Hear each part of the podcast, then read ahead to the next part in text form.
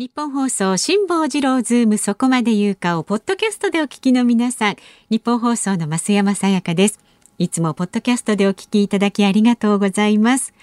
えー、皆さんご存知の通り辛坊さんは太平洋横断のため現在お休み中です。でも助っ人が豪華なんですよ。立川志らくさんに小倉智昭さんなど。そして日本放送が誇ります。三大年齢がわからないアナウンサーの2人。吉田アナウンサーと飯田アナウンサー。まあ濃いですよね、まあ、ちょっと心配もあるかと思います。混ぜるな危険なんていう感じしますけれどもね。三代ってねあと一人誰なんでしょうかね。とかいろいろ考えてしまいますが。まあ日々ねみんなでアイディアを出し合って日替わり助っ人の曜日に合わせた企画。そして専門家の方をお招きして全員で辛坊治郎ズームの屋号を守っていきます。ポッドキャストをお聞きの皆さん、私たちと一緒に辛坊さんの帰りを待ちましょう。さあ、それではお待たせいたしました。今日のズームそこまで言うか、始まり始まり。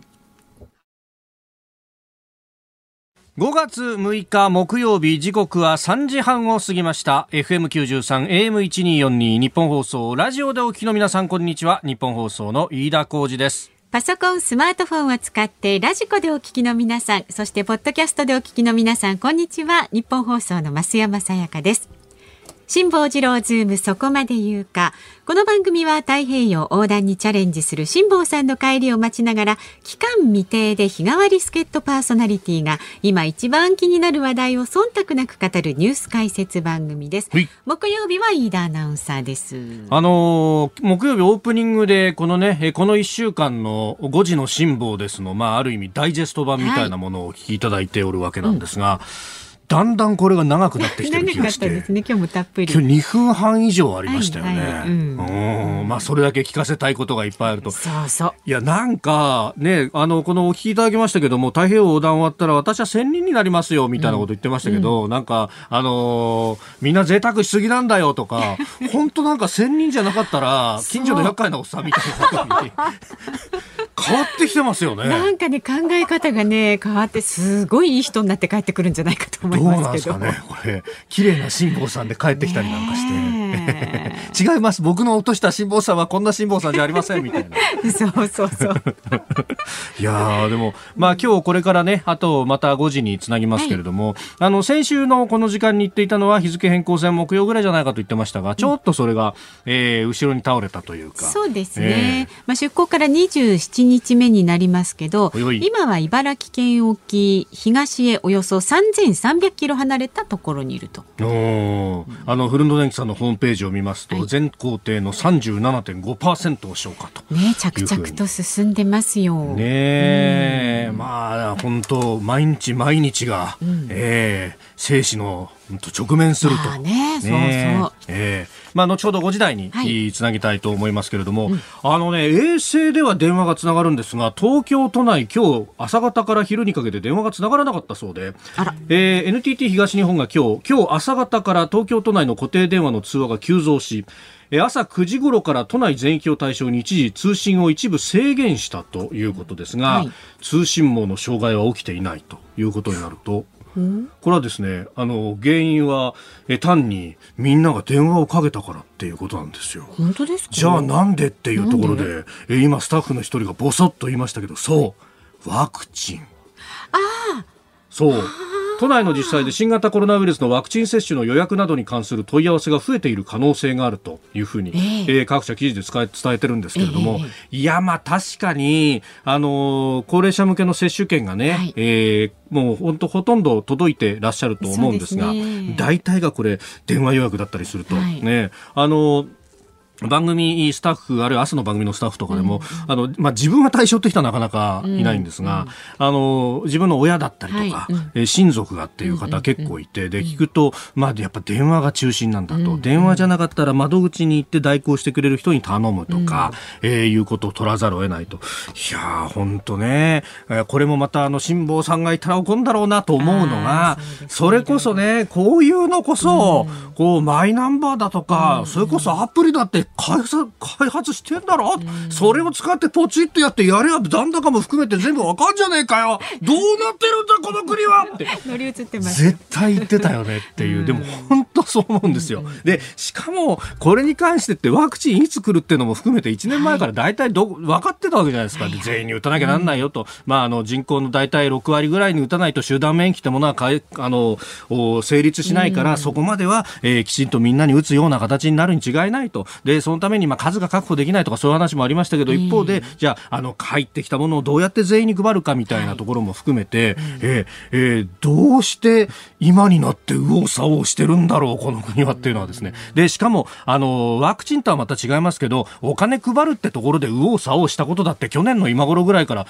あったじゃないですか。はい。はい、で、それについてですね、マイナンバーカードっていうものがあるけれども、これをあの、給付のデータに使おうとしたら、えー、一旦打ち込んだデータをプリントアウトして、で、それを住民台帳と照合して、で、えー、一個一個住所書かなきゃいけなかったみたいな、うんうん、何考えてた？あの時に言ってた話を全く同じようにしてですね、えー、手を変え品を変えやってくるっていうことが。なんでなんでしょうかね。ねえ。で、挙句の果てに今度はですね、えー、緊急事態宣言は延長でと。いや、なんかあの、で、大体これ、あの、言われることも、なんか想像つくじゃないですか。気の緩みがなんとかとか、人流が抑制しきれなくてとか。うん、いや、俺たち頑張ってるはずなのになって、素朴に思いませんか、そうですよね。もうなんか、これ以上特にこうね、頑張りどころがなかなか見つからないですよね。いや、本当ですよね。なんか、こう、そういうちぐはぐさみたいなものが、ね、えー、非常に思うな、ということがあるんですが、まあ今日のニュースもですね、この連連休の狭間の平日、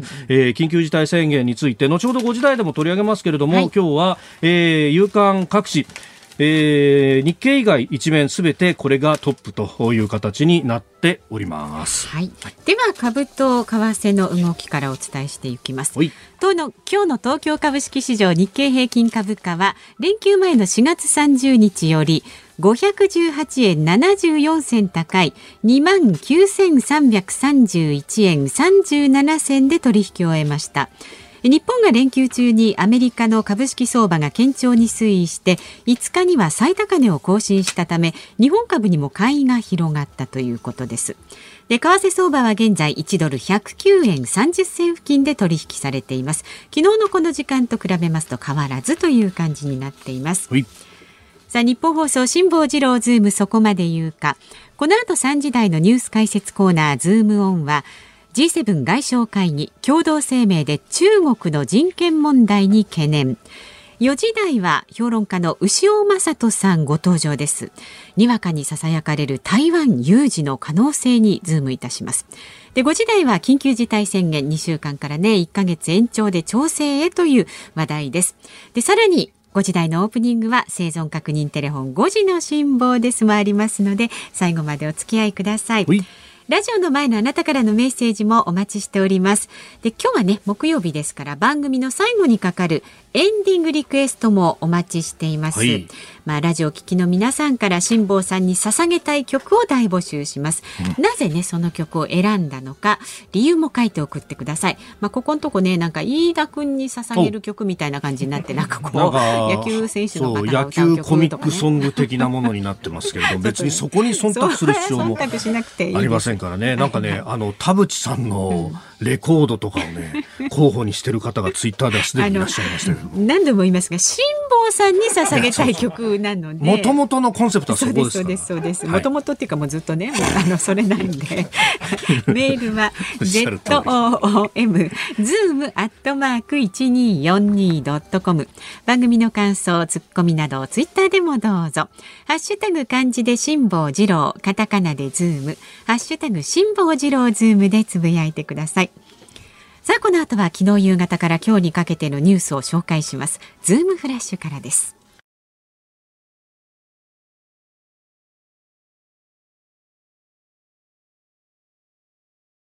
ニッポン放送がお送りしています。ズームそこまで言うか。毎週木曜日は飯田アナウンサーとお送りしています。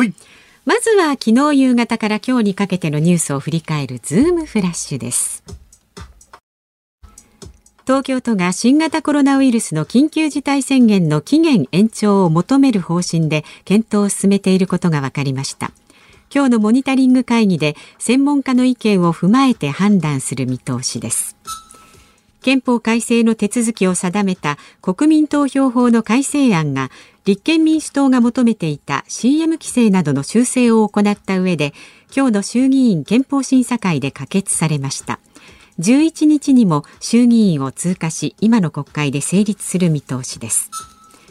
アメリカのバイデン政権は5日新型コロナウイルスワクチンの国際的な供給を増やすため特許権の一時放棄を支持すると表明しました。ワクチンの特許権をめぐっては途上国などから協定の緩和を求める声が上がっていました。ミャンマーの民主派政府が独自の部隊国民防衛隊を創設したと発表しました。国軍の弾圧から支持者らを守るのが目的としていて武力闘争を本格化するか否かは明らかにしていません。東日本大震災の津波で庁舎が全壊し職員111人が犠牲になった。岩手県の陸前高田市で今日から新庁舎での業務がスタートしました。市によりますと市民の住宅再建や市街地の整備を優先したため完成が震災10年のこの時期になったということです。新型コロナウイルスの影響で去年3月から閉鎖されているアメリカ・ニューヨーク市の劇場街ブロードウェイが9月14日から全面再開されることになりました。そこまで言うかはい、えー、陸前高田市。ね、新庁舎の業務スタートということで、はい、まあ、ここをね、えー、何度かあの取材で訪れたりなんかもしてましたけど、えー、いや、本当前から見るとですね、よくやったなという、うん、あの昔神戸のですねあの海沿いをこう埋め立てて、えー、ポートアイランドとかを作るときにですね、はい、山海に行くっていうスローガンがあったんですがまさにそれをそのまま地でいく感じで、しかもあの神戸の埋め立ては相当長い期間かけてですね、しかもあのトラックで土砂を運んでいった形でしたが、はい、そんなことやってたらものすごく時間がかかってしまうということで、うん、あそこあの山の上からですねあの陸前高田ってあのリアスのねあそこの海岸線には珍しく平野が結構こう広くあったところなんで、うん、その分、かさには土砂が必要だということで、うん、え、えー、夢の架け橋って言ったかな？あの山からですね、こう、ベルトコンベヤーの橋をダーンとかけて、そこでもう24時間体制で土砂をうわーっとか運んでいってと。だから、最初の頃はその土砂が渦高くですね、積まれていただけの景色がもう2、3年ずっと続いてたんで、うん、もう、あの、来る人来る人みんなあの、そこをですね、テレビカメラで撮って、復興はまだ全然進んでないじゃないか、何をやってるんだ、政府は。みたいなことをずっとこう、やられたところで、それをやこうやられるたびに、いや、待ってくれよと、現場というか、地元の人たちからしたら、ここ、瓦礫で埋まってたところをまず片付けたんだぜ、それだけでもすごいんだぜっていうところから始まったものが、ようやっとここまで来たこと。で、そのかさ上げしたところにですね、ショッピングモール建てて、で、あの、道の駅も作ってとかね、で、結構近隣からもあの人が集まるような形の施設を作ったりなんかして、まあそうは言っても過疎化しているところがほとんどなんで、うん、えー、えー、賑わいまだまだ道半ばみたいなことをですね、みなしで建てられたりなんかすることも多いんですけど、まあそんなのを見てると、いや、よくここまでやってきたなっていうのは、率直には思うところなんですけどね、うん、もちろんこの先、じゃあこの街をどうしていくんだっていうのはまた別の課題としてあるのは、ああ、そうだろうなと思うんですけれども、うん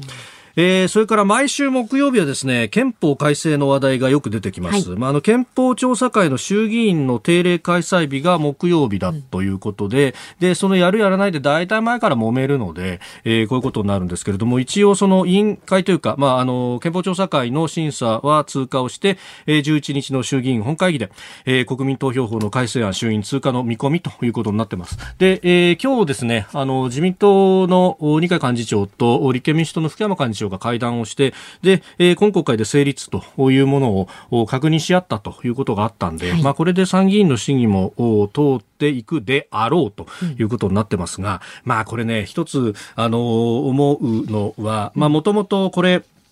えー、CM 規制とかを、ね、不足の形で盛り込む形で、えー、落としどころを作って与野党で合意をして、はい、まあ、なんとか成立させる方向だろうということは前々から言われてたんですけれども、うん、それにしたって、えー、立憲民主党は、まあ、共産党にかなり、えー、気を使ってですね、そこをぐずぐずさせ続けていたわけですけれども、私一つ引き金となったのかなと思ったのは、5月3日に憲法記念日がありました。はい、で、憲法記念日を前にして各社世論調査を行いまして、大体郵送の世論調査なんで、前々に世論調査を行ったものを、えー、集計し、分析をし、そして記事を作って5月3日解禁という形で発表していくというものなんですが、この憲法記念日の世論調査がですね、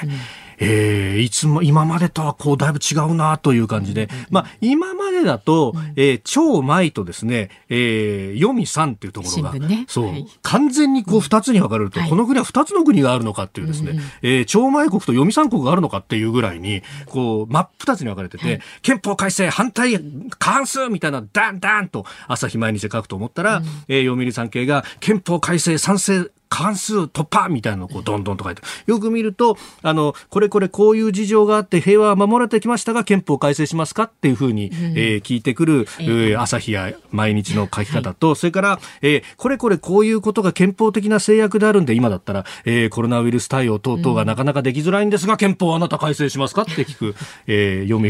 売産経みたいなのが今までだったらあったんですけど今回結構どこもフラットな形で聞いてるんですよ。でフラットな形で聞いてて、うん、えー、例えばあの朝日新聞の調査は45%が会見賛成、うん、44%が会見反対と。あのわずかながらでも上回ったという形、はいはい、であのそうなってきたっていうのをこう見てですねいやさすがにここで入り口で揉め続けていても支持は得られないだろうと、まあ、野党側が、えー、遅きに失しているのかもしれませんけれども思い立ったとしても不思議ではないなと。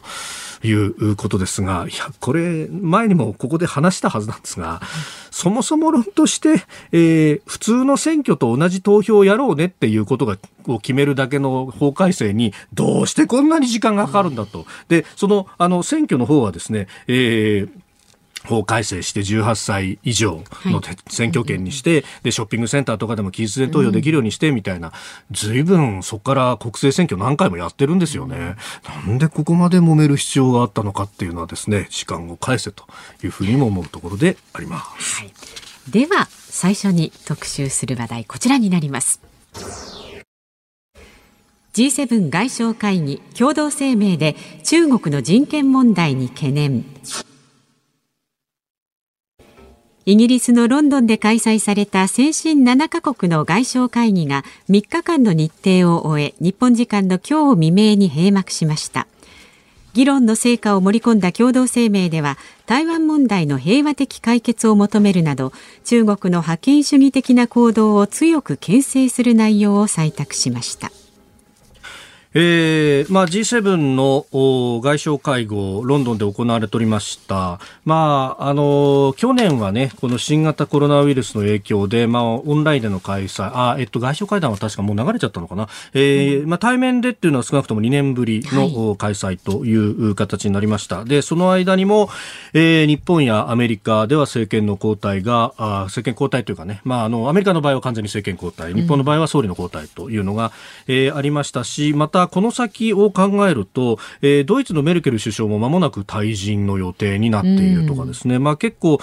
そういうこういろんなところが変わる節目の中で、えー、ここで土台を作っとかないとこの先 G7 バラバラになっちゃうかもっていうような、えー、ことも言われている中で、えー、今回対面で集まったという形になりました。で、えー、外相のですね、まあ、7カ国の、まあ、共同声明の中にも、えー、台湾海峡の平和と安定の重要性強調と、で、えーー、両岸問題の平和的解決を促すというあたり、まあ、この辺の書きぶりというのは日米首脳会談の後の共同声明と、まあ、ほぼ同じというようなものが出ております。えー、また人権、えー、基本的自由の尊重というところで、まあ、新疆ウイグル自治区や香港というところを念頭にした、えー、言及等々もこうあったということであります。まああのー、このあたりがこうね、えー、きちっと出てきたっていうのは、ええーまあ、成果として、まあ、そしてこの先6月に、えー、イギリスで G7 のサミットが行われますが、はい、そこへ向けて、えー、一つこういうものが出たというのは評価すべきだろうと思います。うん、でまたこれあの、まあ、外相クラスであるとかある首脳もそうですが、えー、わーっと一ところに集まると、まあ、こういったマルチと呼ばれる多国間でやる、まあ、あのメインの会議のほかに、えー、じゃあちょっとそこで2国間で話をしようやっていうのがいろんなところで行われる、うん、えー、わけなんですが、まあ、今回も、えー、日本も日日独や日英と、まあもちろんあの日米の外相会談もそうですけれども、まあ行われて、いずれもこの台湾海峡も含めた東アジア情勢というものについて、まあ、ヨーロッパも相当ここに対して、えー、コミットしてくるようになったなという感じがあります。うん、で、あのー、外相会談のですね、まあ、声明も結構細かく出ていて、まあ、大体このメインの会議の合間にやるんで、2、30分ぐらいしかピング取れなかったりするんですが、えっとね、イギリスのラーブ外相との会談っていうのが結構長い時間取れて、えー、でイギリスホスト国なんでで、ホスト国の外相を捕まえてですね確か2時間ぐらいやってたのかな、うん、結構長くやったっていうのは、はい、それだけで、えー、中国だとか周りの国々に対しての、えー、非常に大きなメッセージにもなると。それだけ突っ込んだ話をしたと。で、えー、さらに言うとあの茂木外務大臣はもともとねコンサルタントの会社なんかにいたりとかあとアメリカへの留学もあったりなんかしても非常に流暢なんで、うん、えー、基本的な話であればもう通訳なしでもガンガン話せると。い。う、うんはい、トランプ政権の幹部なども彼はタフネゴシエーターだ。どこで英語学んだんだみたいななえー、ことをですね言うぐらいの人だそうで、えー、えー、ということで、まあ、かなり実質的な話もできたのかなということも思います。特にイギリスに関してはあのこの間あ空母クイーンエリザベスとその打撃軍と、えー、そこにオランダの海軍の艦艇も合わさってで、えー、やってくるということがねもうすでに出港しておりますけれどもしかもあれはですね本気度が高いのが、えー、こう当然ながらですねヨーロッパイギリスからアジア方面に来ようとするとスエズ運河通ってですね、地中海からスエズ運河通って航海渡ってインド洋、そして太平洋、南南シナ海と来るわけなんですが、その地中海あたりでですね、えー、シリア相手の作戦行動をちゃんとやるとかですね。だからあれ F35B っていう垂直離着陸のできる形の飛行機積んでるんですけど、戦闘機を。それを実際に動かすだけじゃなくて、作戦行動までしてから来るんだと。でそれをしかものロイヤルネイビーがですねあの映像付きで発表しているとかですね、えー、あのですんでただのあの、まあ、物見遊山といったら言い方悪いですけれどもただのこれあの外交的なね、あのパフォーマンスで来るだけじゃなくって、え。だから本気度の高い人たちがですね本気度の高い訓練をやりに来るっていうのはこれは相当なメッセージになるだろうと。えまあ、その辺をですねまた後ほど牛尾松さんにも詳しく、えー、フランスともね、えー、給油とかの訓練をしたなっていうニュースも今日あたり入ってきてますんで聞いていこうと思います。はい、牛尾正人さん4時台のズームオンにご登場です。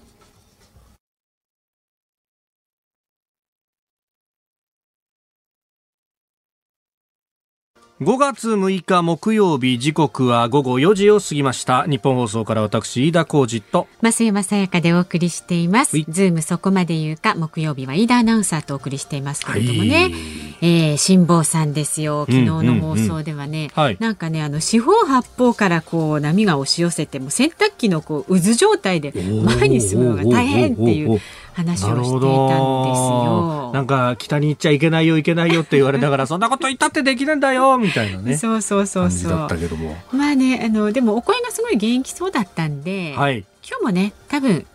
元気に出てくれるんじゃないかと思いますが、いや本当ですよね、はい、出てくれるといいんですけどもね。これが何かのフラグにならなければいいんですけども、ね、そうですよ。本当に。そういえば木曜日はなんか出たり出なかったりだった、ってなっちゃうとね。ね、えー、5時のオープニングでね電話つなぎますんで、はい、ご期待ください、はい。でメッセージなんですが、はい、練馬のはるちゃんさん会社員56歳の方。ありがとうございます。母が足立区に住んでおりまして朝の8時からね、このワクチンのね予約を取ろうとしていますが、いまだに取れません。スマホ2台 iPad1 台を駆使して朝からずっとやっていますがホームページからも電話もつながりません。飯田さんが言う通りやり方がおかしいと思います。という。同じようなご意見やっぱたくさんいただいて足立区のねソバックスさんもやっぱり予約が、えー、なかなか頑張っているけれどもいまだに電話もネットもつながりません。給付金の不平等といいどうにかならないんですかねというご意見も。うんツイッターであのこういう時の対応ということで、ええ、あのいただいてるのはですねどこだったかなあの公衆電話がこういう時は実は一番つながるんですよ、みたいな。あのー、まあ、本当どうなのかっていうのはね、ただ、あの、緊急でも使用するからとかそういうのがあるのかもしれないです。が。え。ー、まあ、わからないですけどね。ねまあ、ちょっとね、その辺というのは。うん。うん。あと、これ、各自治体によって、本当やり方がいろいろ異なってますんで、ね。ねそのまあ接種券とかの中に書いてあるもので、まずね、あのいろいろ読んでいただければというふうに思います。まあ、でもね、やっぱりあれじっくり読むのって結構私でもうんって思っちゃったりして、うちもやっぱり実家の両親に来たんですけれども、私の方でこうやっぱり見てネットで予約を取ったんですけどね、なかなかねきちんと理解するのっていうのはハードルが高い。高い。そうなんですよね。で、それでもって、まあ、あの、とりあえず、まずは都道府県平等にということで、各市区町村に、えー、最低1ロット以上は配るということになっていると、うんうんうん、これ、あの、相対的に言うと人口が少ない地方部の方が早く打ち終わるわけですよ。はいはいはい、うちの妻の両親が新潟県にいるんですが、うん、もうすでに2回目の予約が終わったとそうですか。2回目は6月には打つから、もう、あの、夏頃になったら東京に行けるかもしれないよ、みたいな、えー、えー、ことを言ってたんですけれども、えー、まあ、そんなことがある一方で、東京はまだまだっていうのがね、東京を含め、え。ー、1都3県ですが、うん、まあ、これ、あの、打つ人の規制緩和等々どうするんだみたいな話もあるんですが、はい。あのお医者さんによってはいやいや十分足りてるんだっていう人もいらっしゃったりなんかするんですけれども、うん、本当かっていうね、うん、単純に計算するとですが、えー、1週間にこれ河野大臣は、まあ、2週間で、えー、大体1500万、えー、届くというふうに言ってるんですね。はい、まあ、1週間あたり750万ということを考えると、うん、えー、で、これですね、あの、東京は人口で考えると、大体1割ぐらいは来てもらわないと、人口比で考えるとおかしいと、うん、じゃあ75万として、うん、えー、1日あたりだと7万発を、うん、打つだけのリソースがあるのかっていうような話にもなるんですけどね、これね。うんえー、まあ、あの、いろいろ、またね、えー、現場で、あの、こんなのあったよっていうのがあったら教えてください、ね、ぜひ。お寄せください。ズームアットマーク 1242.com でお待ちしております。さあ、ニッポン放送ズームそこまで言うか、この後は評論家の潮匡人さん登場です。台湾有事の可能性にズームします。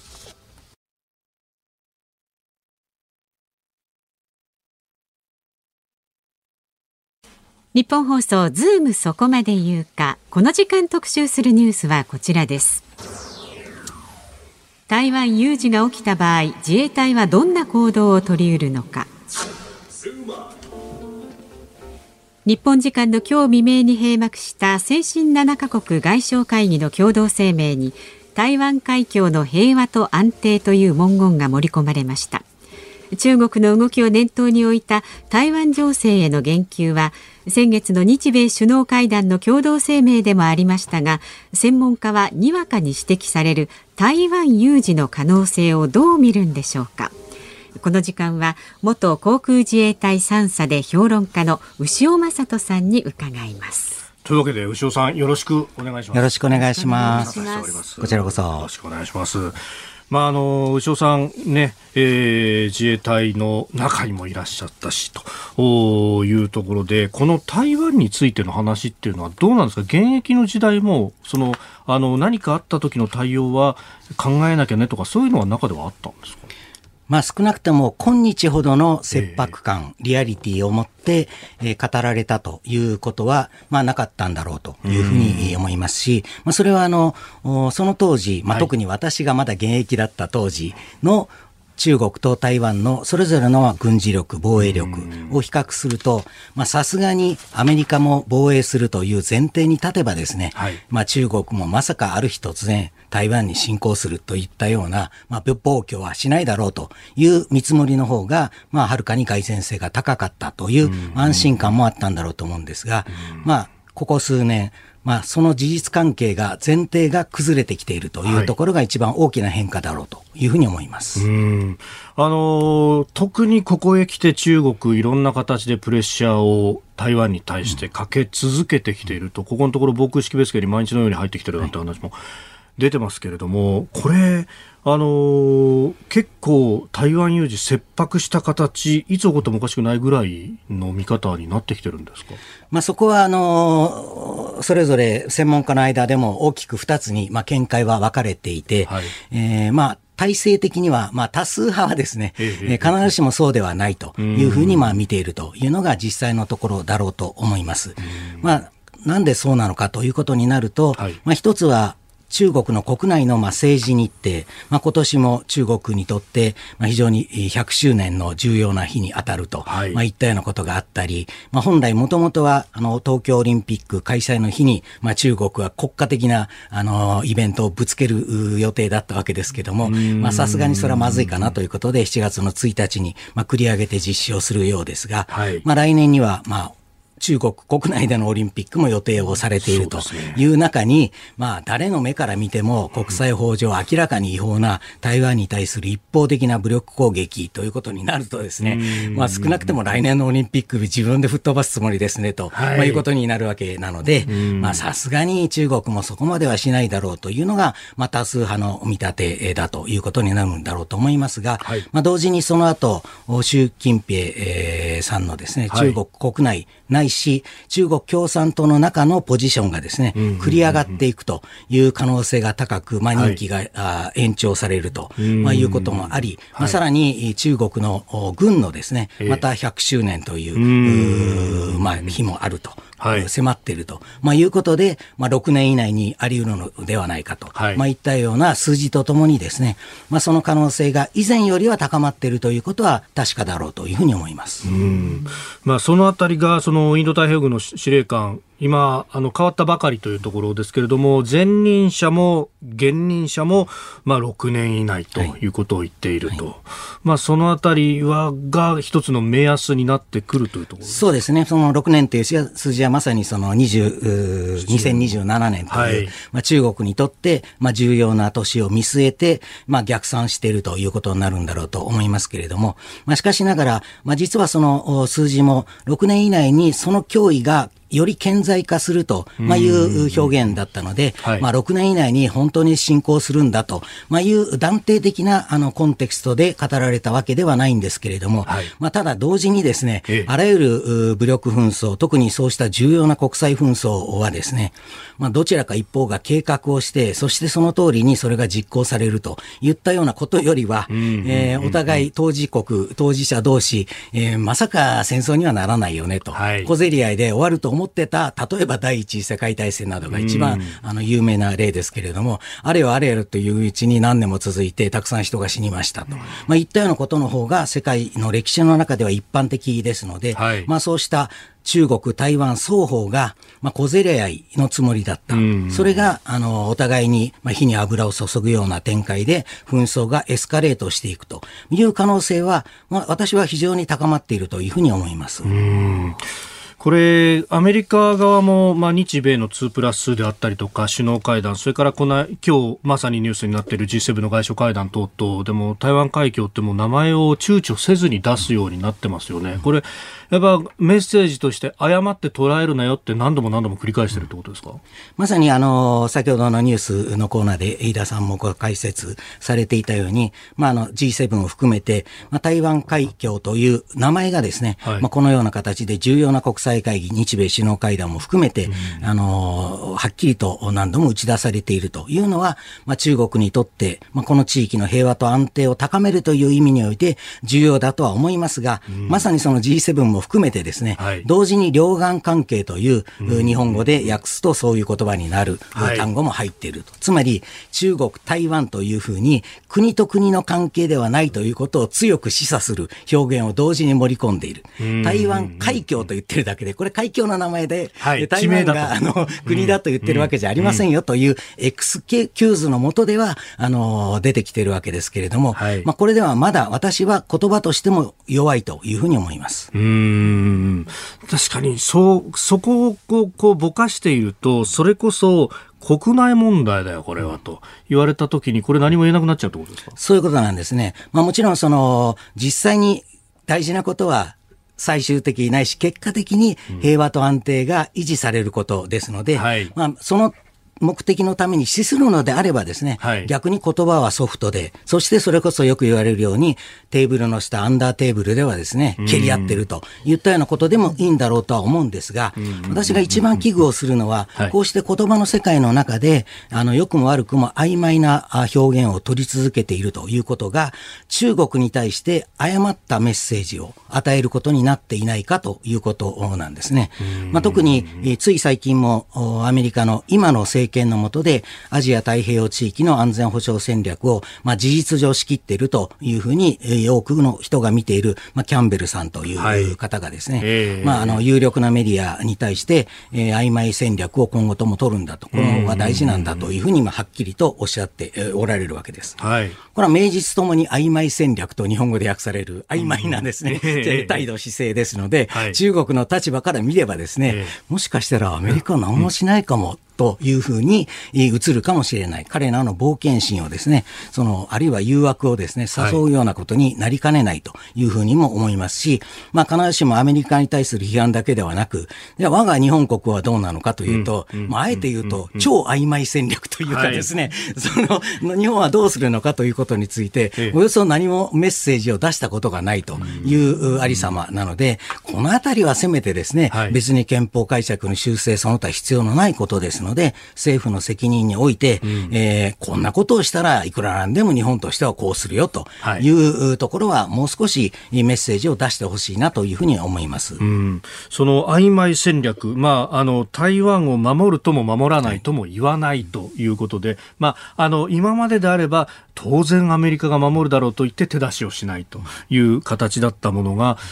当然アメリカが守るとは言わなくなったかもしれないぞって思ったら、うん、じゃあ今のうちにってややっちゃうかもしれない。そうですね。でこれに関してその前の太平洋軍の司令官だったあのデイビッドソンという人が、はい、3月に確か上院の軍人会の公聴会で、はい、いや曖昧戦略ってもうそろそろこれもうちょっと明確にした方がいいかもしれないと、うん、確か示唆したことがあったような気がするんですが、うん、これじゃああのキャンベルの発言というのはそれを打ち消す形になったってことですかね。まあそういうことですね。その実際そのメディアの質問でもですね、はい、えー、まあそういう意見もあるけれども、どう思うかと言われて、それあんまりはっきりさせてしまうと、失うところも大きいので、慎重に判断すべきだというふうにまでおっしゃってるんで、まあ本当に曖昧戦略が正しいと、まあいうふうに、まあ新年から、あのー、そう分析しておっしゃってるんだろうと思うんですが、はい、あのー、まあ、机上のまあ、空論とは言いませんが、ええ、まあ、学問的なあるいは専門家の意見としてはですね、はい、それも一つの議論としてはあり得ると思います。ただ、私は国際関係というのは、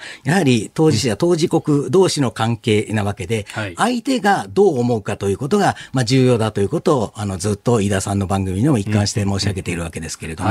こちら側が曖昧な態度を取ると、向こう側がそれに付け入る、あるいは、これぐらいだったら、きっと何もしないだろうと思って、えー、例えばサラミスライス戦略などと言わ言われてきたようなですね、はい、えー、徐々に切り崩して自国の権益を広げていくというような彼らのその野望をですね、増長させてしまうのではないかというふうにも思います。で中国側の視点に立って、じゃあこの台湾を落とそうとすると、これどういうシナリオが考えられますか？まあもちろんそのある日突然ですね、はい、あの、着上陸侵攻を含めた大規模な武力攻撃を行うというのが、まあ一番ハードなケースとしてはあり得るんだろうと思いますし、まああのソフトなケースとしては、例えば多分今でもやってるんだろうと思いますが、まあ様々なサイバー攻撃であったり、あるいは自国中中華人民共和国に同調するような人々を助けてですね、台湾国内の世論を自国に有利な方に、えー、仕向けるであるとかですね、はい、まあいろんなことがあるんだろうと思いますが、まあその中間としては、最近いろいろ言われているのは、例えば、あ海上封鎖に似たような措置を取ってですね、まあ、台湾を、ままさに真綿をこう締め上げるようなですね、はい、まあ、こともあり得るかもしれないと、まあ、いったような、まあ、いくつかのシナリオが、あの、言われてるんですけども、私は一番ありそうなのはですね、はい、まあ、その、一番ハードなものはともかくとしても、ええ、あのその手前のようなことを含めたさまざまなですね、うん、えー、手段方法を組み合わせる方法を取るのではないかと。まあ、具体的には、まあ、ロシアがクリミア半島でかつて行ったようなですね、はい、えー、ロシアとしては何もしてませんよと言い逃れできるような余地を残しつつですね、実質的には台湾を自国に取り込んでいくというために効果的な方法をいくつも組み合わせる、まあ、ハイブリッド戦争などという言葉も最近言われるようになりましたけども、まあ、そういう方法をしてきたときに、まあ、日本の国内の理解ではそれはグレーゾーン自体ということになってですね、黒とも白ともつかぬ灰色の中間的なことをされたときに、はい、日本はどうするのかと。いや曖昧です、こっちはっていうんじゃですね、すねあの、じゃあ中国様の、はい、一方的に有利な情勢のもとに展開していくということになりかねないので、まあ、どこかでやはりきちんと日本として、これは譲れない一線ですというのは明確に示すべきではないかと思います。これ、平和安全法制等々が整備されているということも言われますが、一方でそういうなんとか事態、なんとか事態っていうこの認定を経ないと動かせないということも考えると、これ、グレーゾーンだとその認定適用できるかっていうところにぶち当たっちゃいませんか？そうなんですね。実はその、えー、徴兵制になるとか、めちゃくちゃな、えー、あの、それこそフェイクニュースが飛び交った、あの、平和安全法制、えー、まあ、成功、成立し、今もう有効になってるわけですけれども、はい、まあこの中で、私がずっとこの番、あこの番組ではなく、飯田さんがこの時間されていたあの番組でですね、何度も申し上げた通り、はい、実はそのいわゆるグレーゾーン自体については、うん、法制では一条も、一条文もですね、えー、整備されていないということなんですね。はい、いざという時に、まあ電話で閣議をしていいとか、えー、あるいは、えー、したことにしていいというですね、はい、それこそ立憲主義が揺らぐですね、決定が、閣議決定がなされたというのは、まあ、肯定的に評価してもいいんですが、まあ、逆に言うと、法整備としては何も図られていない。はい、そして、えー、以前、えー、周辺事態という名前で、えー、はい、語られてきた周辺事態法が、重要影響事態というふうに、まあ、私に言わせれば、これ名前変わっただけで実質的にはほとんど何も変わっていないと。むしろ大きく変わったのは、いわゆる集団的自衛権の行使を、まあ、あくまで限定的な要人にとどまったとはいえですね、はい、まあ、従来さすがにここは無理かなというふうに政府部内で、まあ、見解としてまとまっていたところまで踏み出すことができるようになった。まあ、それは小さな風穴だったとは思いますが、はい、まあ、その風穴が法的に開いたがゆえに、えー、その事態を想定とした訓練を堂々と行えるようになったというところは大きいので、はい、まあ、あのその限りにおいては私はあの評価はしているということです。その風穴が開いた部分っていうのはアメリカ軍が例えば行動するときにまあ防護に回るとかそういうことはできると。はい、ということはアメリカ軍がも含めて米国のこう態度が曖昧なままだと、こちらもある意味、そこに向けて曖昧にならざるを得ないということになってしまう、まあ、そういうことですよね。これが本当にですね、うん、軍当局のレベルでも曖昧なまま今後とも終始していくということになるとですね、はい、例えば、自衛隊とアメリカ軍の間で中隊の紛争を前提としたそのシナリオの下での共同訓練を行えるのかどうかとか、あるいはおそらく米イの間でもそうしたものはほほぼ行われてこなかったに等しいのではないかと思いますし、当たり前ですが、日本と台湾との間では皆無なんだろうと思うんですよね。はい、ですので、せめて訓練ぐらいできるようにすべきではないかなと、個人的には思いますけどね。結局、そこのところって、まあ、台湾という、まあ、国というか、まあ、あのそこのところからままず、用語の使い方からして、曖昧なわけですが、はい、そうすると、公の機関が堂々とこう人的な交流も含めて、できてこなかった歴史がもう40年以上続いているということですか？はい。そういうことなんですよね。まあ、あの、法整備が図られて、確かになんたら事態と認定できたら、ここまでできますよという、はい、従来からは、まあ、一歩も二歩も進んだとは評価できるんですけども、まあ、ただ私はそれも中途半端だとは思いますが、はい、まあ、あえて肯定的に見るとしても、その事態認定が実際にできるのかどうか、するのかどうかというところが、中国の目から見てもう超曖昧にしか映っていないわけで、過去の国会答弁でも、それこそ中国が台湾に侵攻した場合に周辺事態になるのかという質問に対して、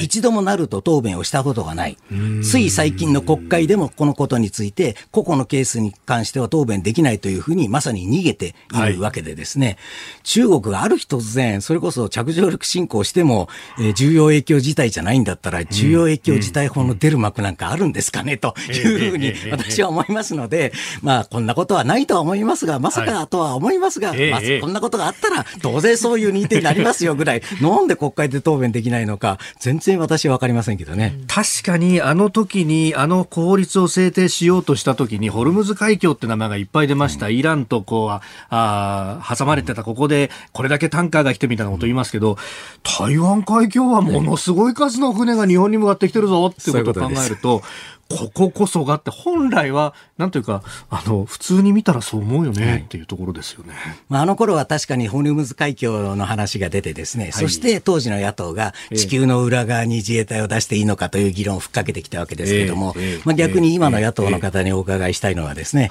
えー、台湾海峡なら当然出ていくっていうことでよろしかったですよねっていうふうにも聞いてみたいわけですし、まあ、ここで曖昧な戦略を取るというのは結局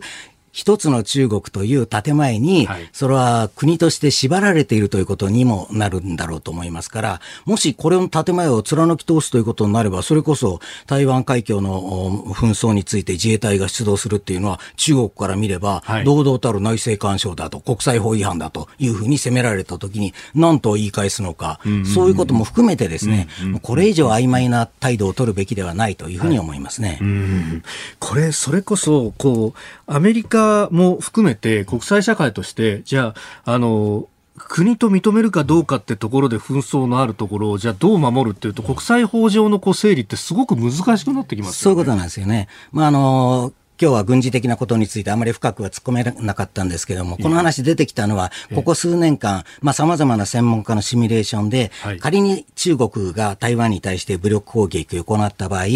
実はアメリカが出て行っても中国が勝つんじゃないかというシミュレーションの結果がですね、有力なところで複数、まあ、発表されたということが、この危機がここまで高まっているという一つの背景なんですけども、ただそれはあくまでもその地域に展開できるアメリカ軍の戦力と、まあ、中国がかなり本気で台湾に対して武力攻撃をするというシナリオの下での、まあ、机上におけるですね、はい、あの結果、計算の結果だということになるわけですが、まあ、ここですっぽり抜け落ちているのはですね、うん、地域において、まあ、2番目の海軍力を保有している日本の自衛隊などが何もしないというシナリオがあっていいのかということなんですよね。で、そういうふうに中国を思うのだったら、いや、アメリカの専門家だって、軍のシンクタンクだって、そうやって言ってるんだから、もしかしたら俺たち本当に勝てるかもという誘惑にですね、それは今後離れていくことになるでしょうから、そうさせないためにもですね、はい、えー、少なくてもそういう国際法上の、例えば国連憲章に、えー、明らかに違反するような形で侵攻ということになればですね、うん、当然我が国としては直ちに重要影響事態と認定をするし、うん、そして、えー、存立危機事態と認定する可能性もあるし、仮に我が国の施政下に攻撃が行われるということになれば、当然それは武力攻撃事態ということになり、い、ずれにせよ防衛出動をするということをはっきりとですね、国会で答弁し、その想定のもとにですね、えー、日米の共同訓練を重ね、もし環境が許すなら、台湾の軍隊とも一緒に訓練などをすればですね、飛躍的に抑止力は高まり、いくらなんでも6年後にもまだ中国は手を出せないという平和と安定をですね、維持する一番効果的な方法ではないかと思いますけどね。抑止力の議論ってなると、なんか急にこう正面装備の話で、うん、F35 だとか、あの、それこそ敵基地攻撃能力だみたいな話になるんですが、本来的にはこれだけにとどまっちゃいけないんですよね。そういうことなんですよね。もちろんその戦力がどれだけ強いのかとか、はい、射程の距離がどれぐらいか、これはもちろん大事ですよ。そういうことを無視する、それこそ机上の空論はあってはいけないんだろうと思いますが、はい、同時に抑止力という名前は相手の冒険心や攻撃を抑止する力ですから、相手がそう思うかどうかということが大事なので、相手にそう思わせるためには、こちらもそういうふうに目に見える形で、それこそその抑止力を高める努力をしないとですね、あの、兵器を揃えるだけでは平和は維持できないというに私は思います。いや、ここへ来て、その、まあ、あの、ワクチンもそうですけれども、まあ、有事有事対応ってもので日本どうなんだみたいなことが出てました。こういうのは中国から見たらどうですか？しめしめと思うんじゃないですか？少なくてもそう思う人たちがかなりいるっていうことはですね、これまでの経緯で明らかでありですね、ずっと我が国周辺の、えー、尖閣諸島の周辺の海域にも居座り続けていますし、台湾の中間線を越えてですね、戦闘機が何度も何度もですね、台湾の領空に迫っているという最近の動きを見てですね、中国がそういう誘惑に駆られないというふうに考える方が、私はどうかしているというふうに思います。さあこの時間は元航空自衛隊3佐で評論家の牛尾正人さんにお話を伺いました。今日はどうもありがとうございました。ありがとうございました。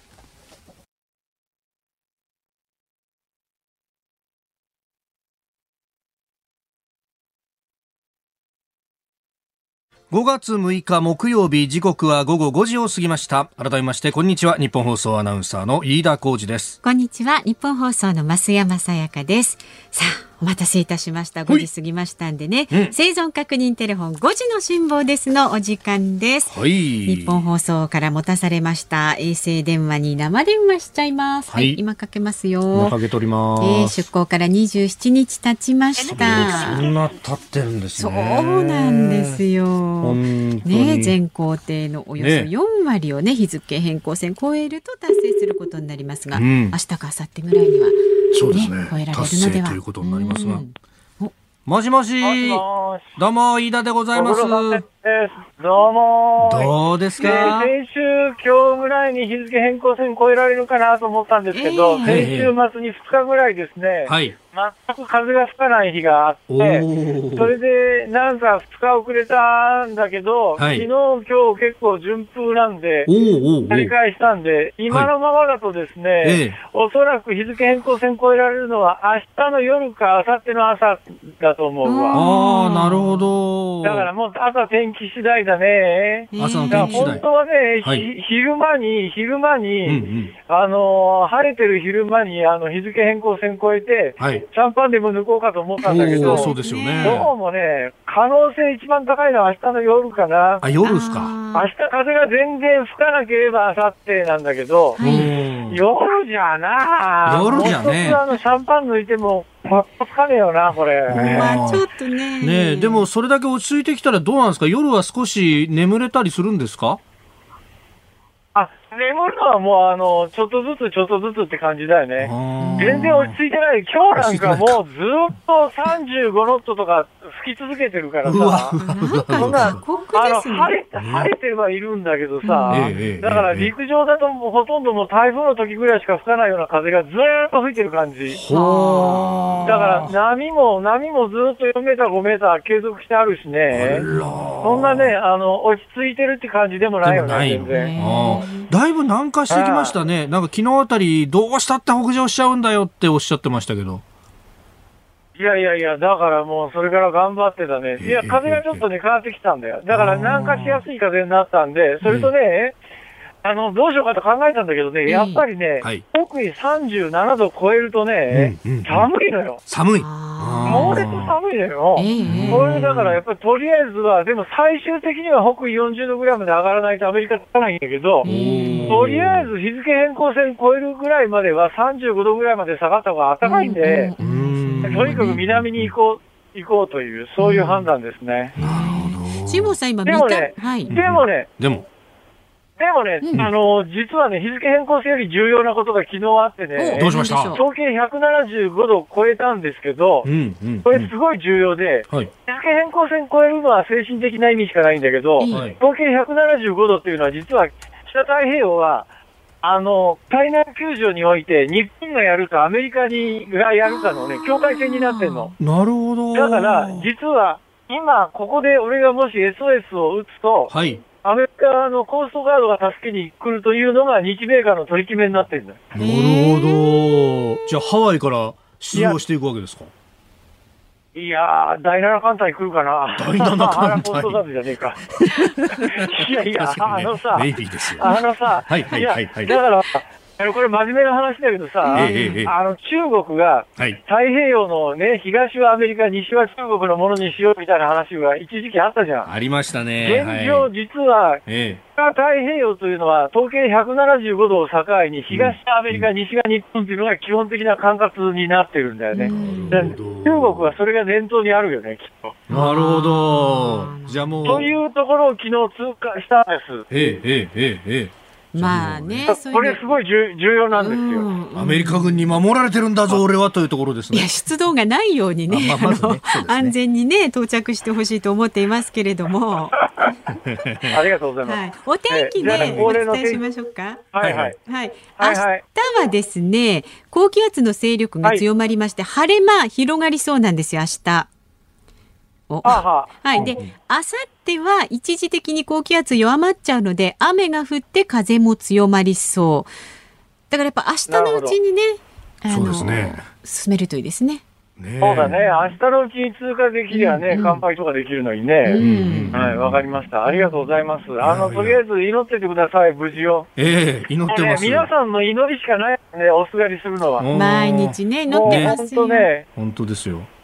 もう本当に毎日ね、生きるか死ぬかとかね、いっぺんここであの寝寝て、次目覚めるかしらとかね、ずっと考えちゃうよね、これ。そうか。島さん、本当、千人にでも何にでもなってもいいから、無事に帰ってきてくださいね。そうですね。ね。ありがとうございます。祈ってますよ。じゃあ、家君頑張ってね。はい、どうも。ありがとうございました。はいいやいやいや、辛坊さん、だんだんと、やっぱり、いろいろ、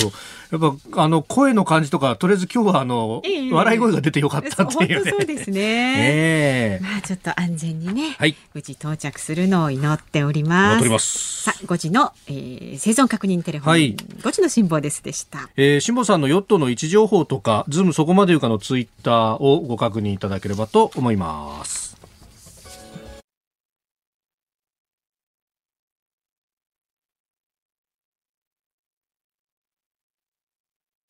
ニッポン放送ズームそこまで言うか今日最後に特集するニュースはこちらです。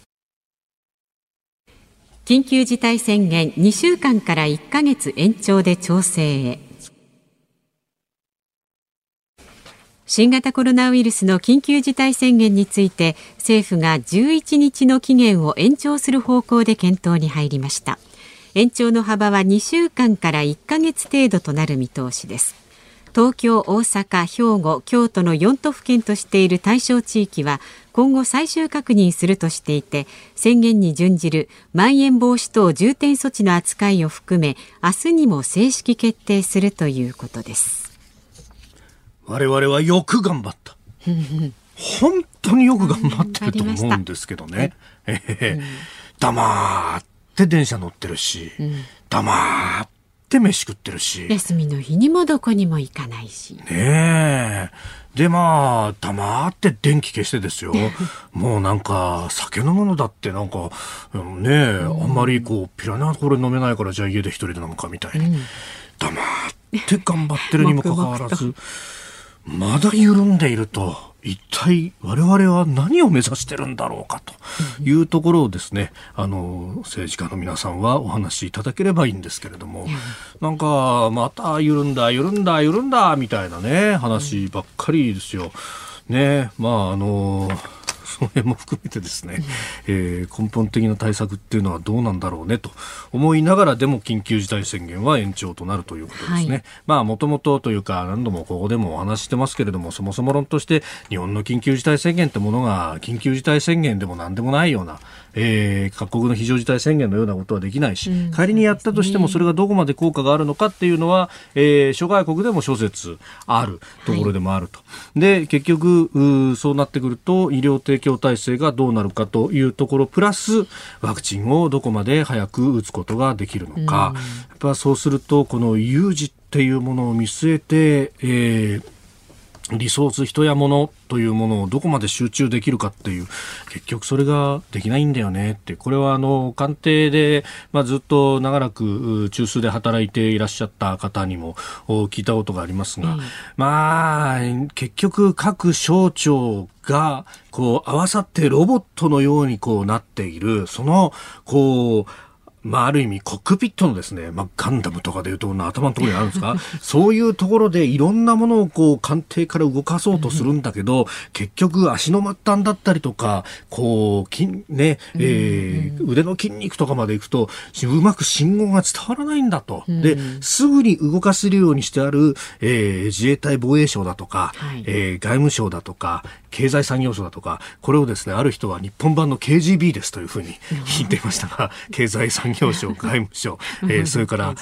そうそう、KGB、えー、防衛省と、まあ、そしたら、あのー、厚生労働省も K ですよっていうツッコミをしようと思って、僕はちょっとそれはやめときましたが。でも、そういう、こうね、ところは、こう、ガッとか動くんだけれども、もうどこの省庁とは言わないけれども、やっぱり指令を送ったところで全然動かない省庁っていうのがあるんだよよというね、話をこうしていましたが、でもそこら辺を動かさないことには全体でこうやんないと動かないと。で、全体でやるためには何回も練習しとかなきゃなんないし、えー、それに向けたこう話し合いとかもしとかなきゃなんないんだけど、諸外国であれば、そこの部分に関してですね、じゃあ、あの、緊急事態には憲法でこういう決まりがあるから、ここまではやっていいと決まってるから、じゃあこれに従って動かしましょうって、それこそさっきね、あの、牛尾さんがおっしゃっていたことで、牛尾さんがおっしゃっていたのは、安全保障に関して日米間の連携であったりとか、他の国との連携についての話をされてましたが、日本国内だって全く同じと。まあ、ある意味ですね、省庁変わりゃ国が変わるぐらいのもんだって、中の人は言ったりなんかするぐらい、え同じものを指しても全く違う名前だったりするっていうぐらいのもんですから、やっぱりそこ練習しとかなきゃいけないんですが、今この国の中の議論は、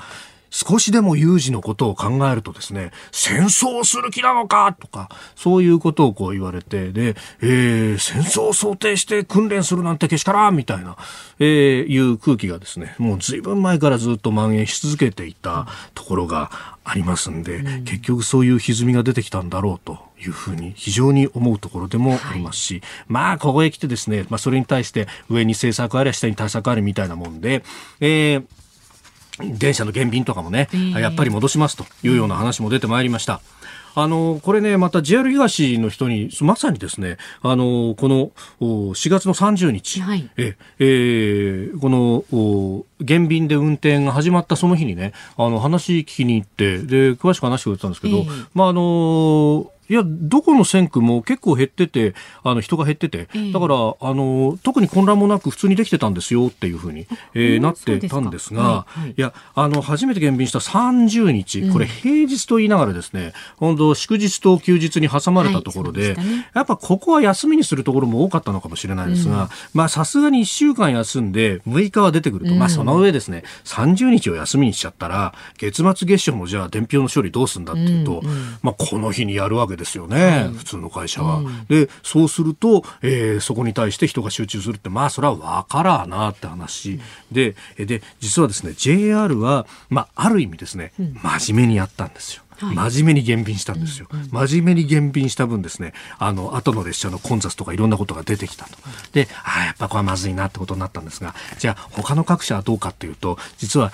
減便しますよって各社こう出してるんですけれども、はいはい、減便しますけれどもあの全部減便はしないで、えー、例えばなんですけどあの私よく馴染みで使う京浜急行だと、えー、品川始発を金沢文庫始発にしますみたいな感じですね。じゃああの前も言いましたけど、えー、じゃあ金沢文庫始発にすると金沢文庫で電車用意できるかっていうと、うん、その電車はですね品川から回送電車でやっていって 金沢文庫からお客さんを扱うというですね実質上は何も変わっていないと、うん、こういうことを各社やってたんで、うん、戻すにしてもすぐ戻せるしと。で JR さんは本当一生懸命考えて多分本当に削減した。それがこういう結果にもなっていると、ただあの元々のダイヤはきちんと引かれてますんで、戻すよってなったらあっという間に戻せるということにもなる自分の手柄のような顔して。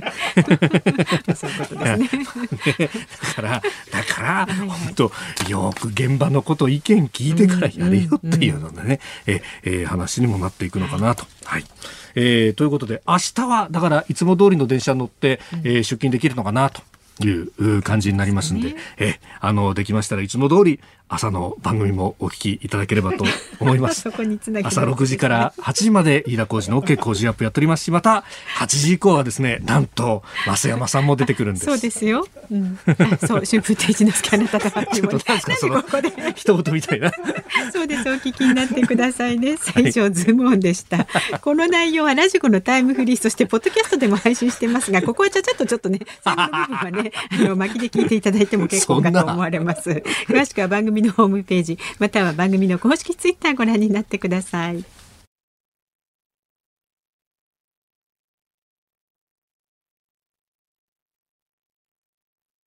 本日のエンディングリクエストは三重県尾鷲からいただいたグリエン99さんのリクエスト。えー、剛力あやめさん友達より大事な人であります、はい、えー、大好きな辛坊さんが旅立って早1ヶ月辛坊さんが無事帰ってくることを願っています。そんな辛坊さんは私にとって大切な存在です。友達よりも大事な辛坊さん。剛力あやめさんの友達より大事な人をリクエストしますと熱烈なメッセージをいただいております。三重県尾鷲市のグリエン99さん40歳男性の方です。いいじゃないですか。私と同い年です。ああ、なるほど。いろんなところから念を送ってますね。そうそう念を送ってますよ。ね本当にね。えー、辛坊さんの最新情報はあの番組のツイッターだとか、あとはあの、風呂大樹さんのね、えー、ホームページにの中に、はい、えー、特設のサイトがありますんで、そこでチェックしていただければと。ね、ご確認ください。はい。さあ、お聞きの日本放送、この後は、ナイタースペシャル、ゴーゴーみんなのプロ野球、コメンテーターの里崎智也さんと開幕から1か月の球界トピックスを振り返ります。いやこの間、あの、先週も確かこの番組の後ろで里崎さんがね、はい、えー、番組やってらっしゃったんで、ええ。ー、挨拶に行ったんですけれども、あの、先々週かな、あの、伝統の一戦を前にですね、えー、えー、里崎さんと球場で繋いだ時に、飯田さん、やっぱり阪神あの時負けましたしたねみたいな話で、えー、ひとしきり盛り上がったというですね。そうですか。してやったりみたいな顔してましたんで。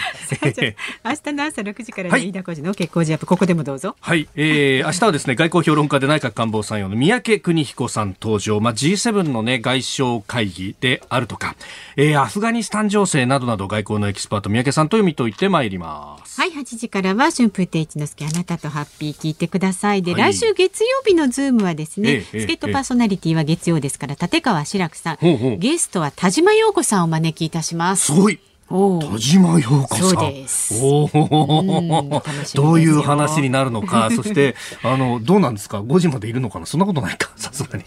どどうなんですかね？いるんだ。辛坊さんとどんな話するんだろう？はい、はい、というわけでこの時間の飯田浩二と増山さやかでした。明日の浩二も聞いて。